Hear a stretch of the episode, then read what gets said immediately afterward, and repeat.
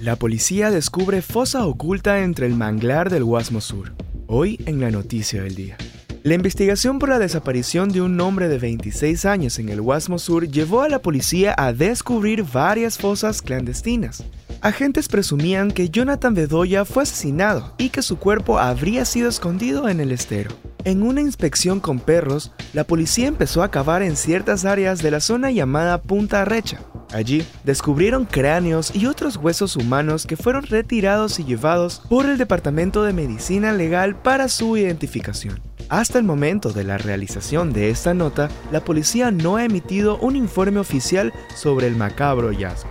Se conoce también que la zona del Guasmo Sur es un territorio disputado por bandas delictivas dedicadas al narcotráfico, producto por el cual se han registrado varios enfrentamientos armados y muertes. Recuerda que puedes visitar tctelevisión.com para más información. Reportó para ustedes Andrés Álvarez. TC Podcast, entretenimiento e información, un producto original de TC Televisión.